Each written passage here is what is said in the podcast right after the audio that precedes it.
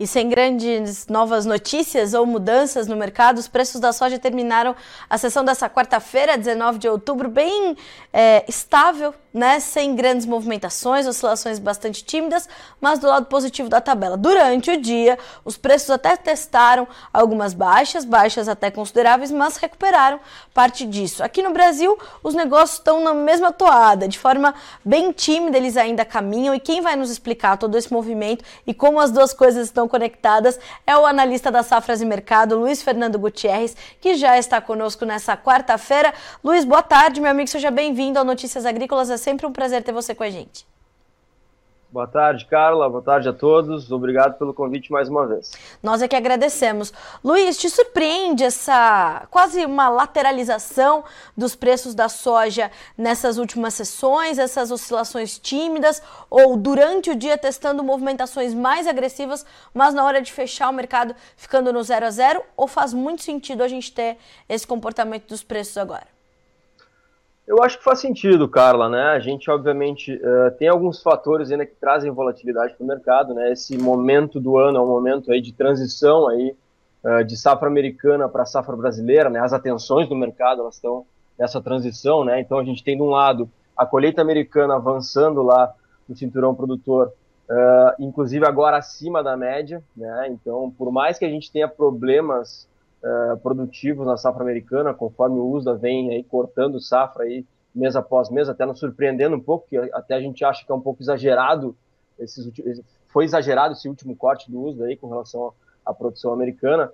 Uh, por mais que tenha essas perdas, a safra americana está entrando, né? Essa sazonalidade de entrada de safra ela sempre aparece, né? Por mais que ela não seja uma safra recorde, é uma safra grande ainda, 117, 118 milhões, e ela acaba pesando sobre os, sobre os contratos, e, e mais agora que o ritmo de colheita está acima da média, se recuperou né, dos atrasos iniciais e agora está acima da média, então isso pesa sobre o mercado.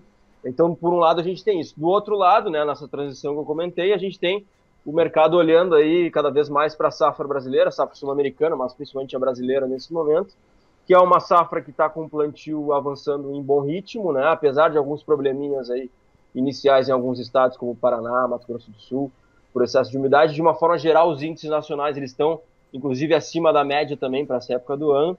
E também é outro fator que pesa, porque né, a gente sabe aí a, a, estimativa de produção do Brasil ela é recorde também, né? A gente tem uma área que vai ser recorde e o potencial produtivo nesse momento está mantido. A gente não pode trabalhar com nenhuma, nenhum tipo de perda nesse momento.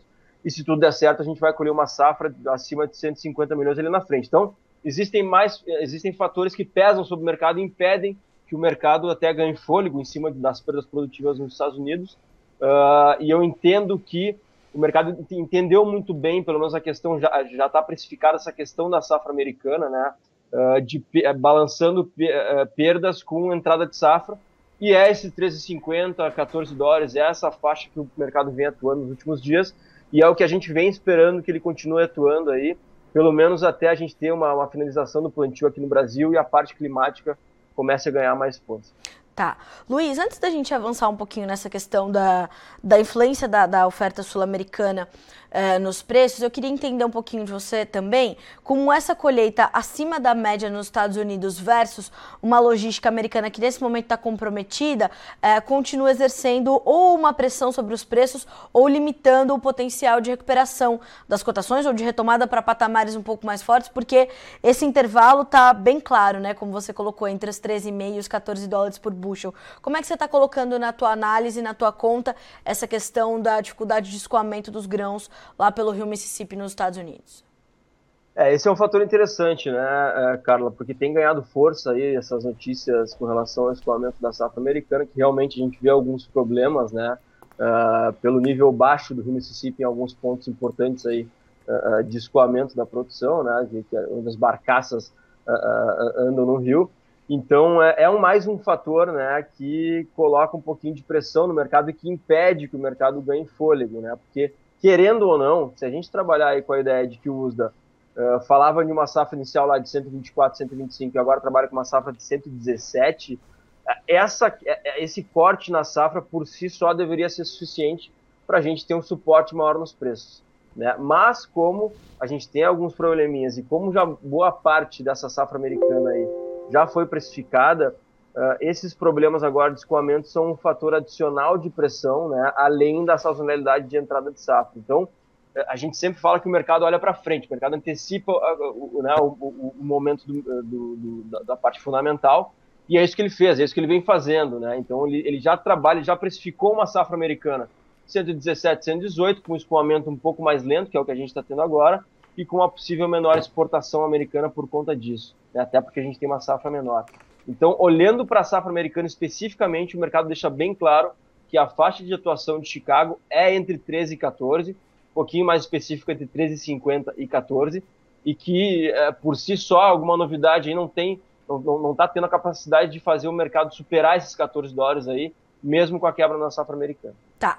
Uh, e o potencial para quebrar esses 14 dólares para ir para cima viria, portanto, de alguma, alguma complicação efetiva, coisa que ainda não temos, como você já deixou claro, para a safra sul-americana, portanto.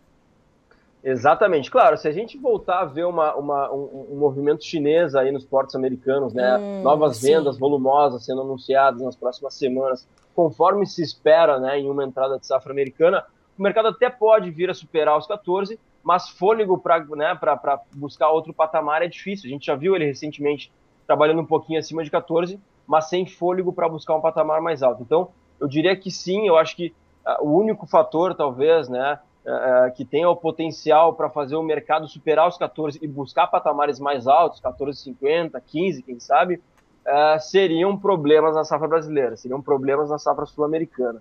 Por enquanto a gente não tem, por enquanto como eu comentei, o, o, a safra brasileira ela tá, tá, tá evoluindo bem, o, né, potencial tá cheio no Brasil, se tudo der certo a gente vai colher uma safra cheia, mas lembrando, né, que a gente tem que ligar um sinal de alerta aí para os próximos meses, aí próximos três, quatro meses, porque a gente de novo tem um ano de laninha, e a gente sabe como anos de laninha aí são, podem ser complicados para a produção sul-americana. Certo. Luiz, uh, que ponto você destaca nesse início de safra uh, aqui para o Brasil? E depois quero ouvir também a sua perspectiva sobre a Argentina, porque a situação por lá me parece estar um pouco mais grave do que aqui. Né? É, mas nesse início de safra, é, a gente está com o nosso potencial produtivo mantido, a gente está com uma perspectiva de uma safra enorme, mas a gente tem alguns problemas que ainda são pontuais e que me parece que serão pontuais efetivamente nessa safra, nesse início de plantio. Qual é a tua avaliação desse estágio inicial dessa nova temporada? Eu diria que a gente está com, uma, eh, eh, com um momento muito bom, um momento inicial muito bom, muito uhum. promissor, né, como eu já comentei. Uh, apesar desses probleminhas, que eu acho que são probleminhas mesmo, não são nada, nada amplos aí a ponto Sim. da gente se preocupar nesse momento, pelo menos, obviamente que a gente espera que esses problemas sejam contornados, né? Porque excesso de chuva, claro, uh, pode atrapalhar trabalho de plantio, mas de uma forma geral, né? Uh, principalmente em anos de laninha, a gente até agradece por a chuva estar tá aparecendo, mesmo que muito cedo, digamos é, assim, sim. né? Então é melhor que sobre do que falte nesse momento. É, mas, de uma forma geral, eu diria que é bastante promissora essa nova safra brasileira. A gente está aí, como eu falei, em nível nacional, com um ritmo acima da média. A gente vai ter expansão de área em todos os estados produtores do país, então é um ponto de, de, de destaque. É, eu acho que outro ponto de destaque dessa temporada é a provável recuperação da produção no sul do Brasil, principalmente Rio Grande do Sul aí, que perdeu mais da metade da safra em 2022. Então, Sim. se tudo der certo, vamos, a gente vai colher de novo uma safra acima de 20 milhões, 21 milhões, uh, trazendo uma recuperação importante né, para as finanças, principalmente dos produtores gaúchos aí paranaenses. Então, eu diria que esse, esses são os destaques, é, é, Carla, esse, potencial produtivo aí que nos traz aí realmente uma, uma, uma, uma safra muito promissora aí, uh, tanto em termos de produção, como em termos de exportação, como em termos de esmagamento, e também na parte da rentabilidade do produtor. Uh, Luiz, como é que isso está é, é, influenciando, antes da gente falar da Argentina, o, o sentimento de comercialização do produtor? Porque eu acho que essa essas inseguranças que a gente ainda tem, apesar de um começo muito bom, promissor, gosto dessa palavra quando a gente pensa na nova safra, para também levar essa perspectiva para o produtor, é, eu, eu percebo que quando ele cruza essas informações com o planejamento comercial, com a intenção dele de venda, ele fica ainda muito retraído. É isso que está deixando ele realmente um pouco mais contido nas vendas? Eu diria que o principal fator que está impedindo né, um melhor ritmo nas vendas brasileiras é, é, o fator preço. né? Porque e aí eu, eu comparo a, a safra disponível, né, ou o restante dela, é, com a safra nova. Se a gente comparar os preços atuais da safra disponível, né, que está na mão do produtor aí, que é em torno de mais ou menos uns 20%, um pouquinho menos que isso, é, para ser negociada, e a safra que ele vai colher, né, a safra nova, a gente está falando de uma diferença de preços aí em média de 15 reais, né? Ou seja, safra nova pagando 15 reais a menos por saca do que a safra disponível. Uh, e como a gente tem preços firmes no Brasil e o produtor está capitalizado, porque vendeu bem ao longo do ano, isso é inegável, né? A gente vem com preços crescentes ao longo do ano. Uh, de novo, a gente atingiu o recorde de, de preço nesse ano. Uh, o produtor está capitalizado, o produtor, obviamente, tirando aí os produtores gaúchos, paranaenses que sofreram com, com, né, com, com as perdas produtivas, o produtor brasileiro está capitalizado, vendeu bem sua safra e tem uma necessidade menor de, de venda nesse momento. É, então, assim, ele está ele tá se dando ao luxo de especular um pouco mais com esses volumes restantes e até mesmo de especular um pouquinho também uh, com os volumes da safra nova, porque ele tá, ele, ele, compara o preço de uma safra com outra e fala assim, não, eu gosto desses 190 aí que me paga a safra disponível no porto e não os 175 que a safra nova está me pagando para março ou para fevereiro, abril do, do, ano que vem. Então, ele fica com isso na cabeça e acaba travando um pouco esse, essas negociações, o que eu acho muito arriscado, porque, de novo, é, vai ser decisivo o tamanho da safra brasileira para a gente entender os rumos do mercado uh, em 2023. Se a gente trabalhar com uma safra cheia, que é o panorama atual, que é a tendência atual, né, obviamente não trabalhando com perdas ainda, porque elas não apareceram, elas não existem, é, a gente vai ter preços mais fracos lá na frente, inclusive independente do câmbio. Né? O câmbio pode estar mais alto, se a gente tiver uma safra de 150, Chicago vai sentir, uh, a gente vai ter um Chicago mais fraco lá na frente e preço vai estar mais fraco lá na frente. Então ele está tá se arriscando muito. Eu entendo que, principalmente com relação à safra disponível, agora que a gente está de novo com um momento um pouquinho mais positivo, eu diria que ele tem que avançar na negociação, porque os últimos meses do ano, novembro e dezembro, né, devem ser mais fracos aí eh, no lado da demanda, principalmente pelas paradas de, né, de indústrias que a gente tem tradicionalmente no final do ano aí, e tem esse risco para a safra nova que pode pressionar o preço mais à frente. Então, é, eu acho que o produtor está se arriscando um pouquinho, né? Ele está se dando ao luxo porque ele está tá capitalizado, mas eu acho que ele está se cedendo um pouquinho no risco nessa temporada.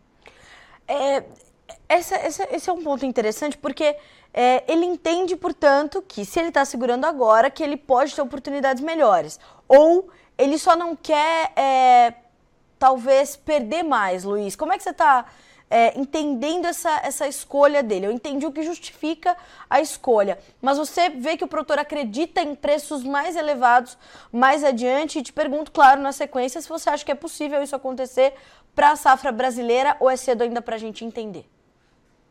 Sim, o, não, o produtor ele quer ganhar mais, né? até porque ele não está perdendo. Com esse preço atual, Exato. mais esse preço diz, vamos lá, 175, base Porto, tá? Vou usar o Porto porque daí a gente fala com todas as regiões do país. Certo. 175 Paranaguá, 175 Santos, 175 Rio Grande, Barcarena, enfim. É, com esse valor, por mais que os custos tenham subido, ele ainda tem uma margem interessante, tá?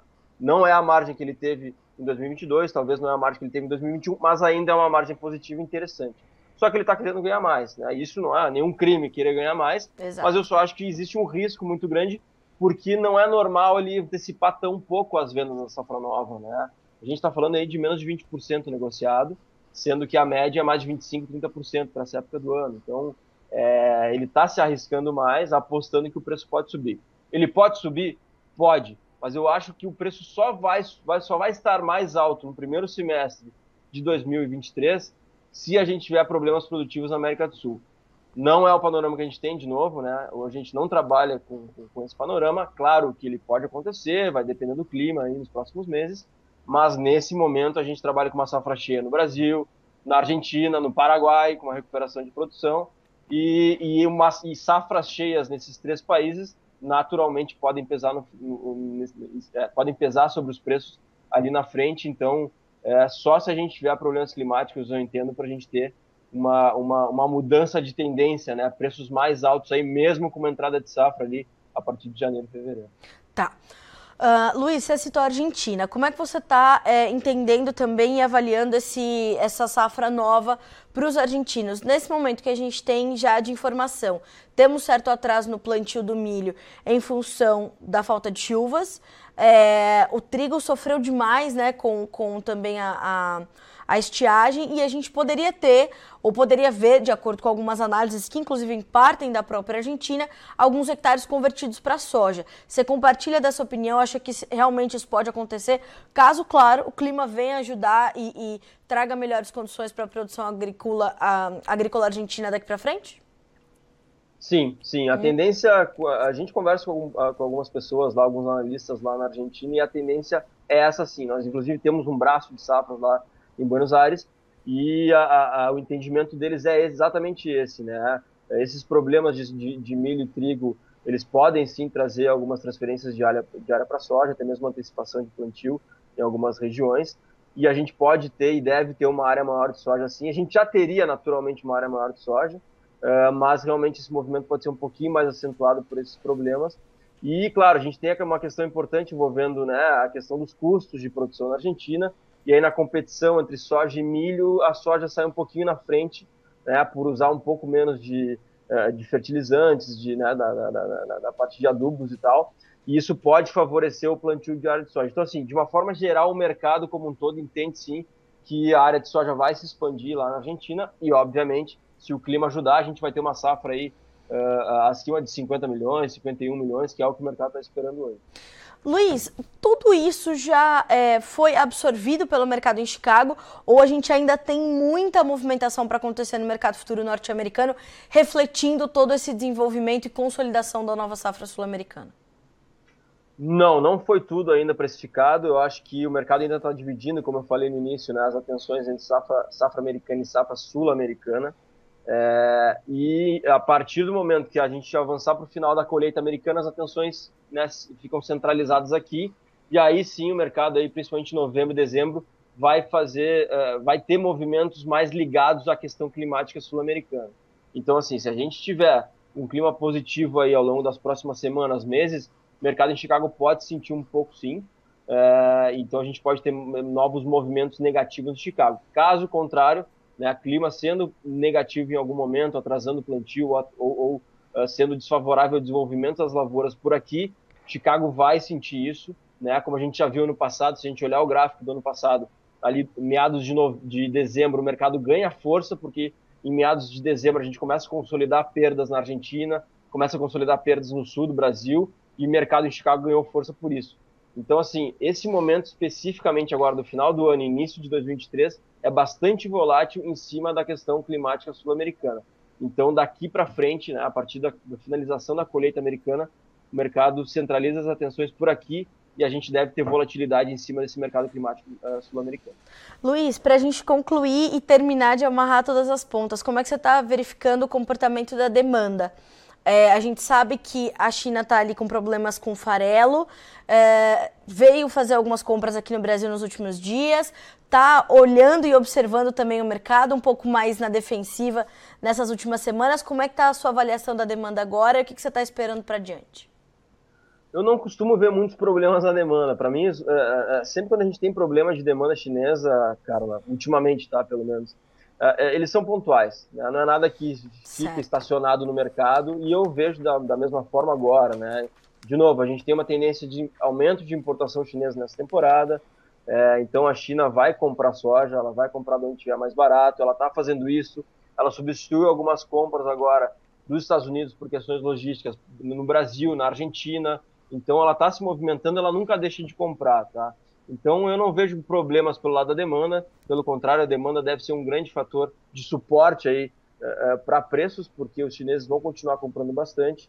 E claro, a gente só tem que ver como é que vai ser a competição entre Estados Unidos, Brasil e Argentina, ainda mais agora que a Argentina parece uh, tentar voltar para o jogo, né? A gente não sabe como vai ser aí, quais serão os próximos passos aí uh, com relação à soja na Argentina, né? Com relação a medidas econômicas visando o mercado da soja.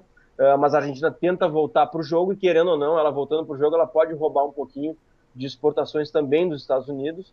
Uh, vai depender muito da competitividade, e aí a Argentina, com esse dólar aí mais, desvalor... Uh, mais valorizado, né, ganha um pouco de competitividade no mercado. Então a gente tem que ficar atento a isso, mas eu não vejo problemas aí com, com relação à demanda. Se existem, eles são pontuais. Bom, é uma, mais uma perspectiva importante e positiva, portanto, que pode dar até algum suporte ali para as cotações. Exatamente. A demanda ela deve continuar como um fator de suporte para as cotações.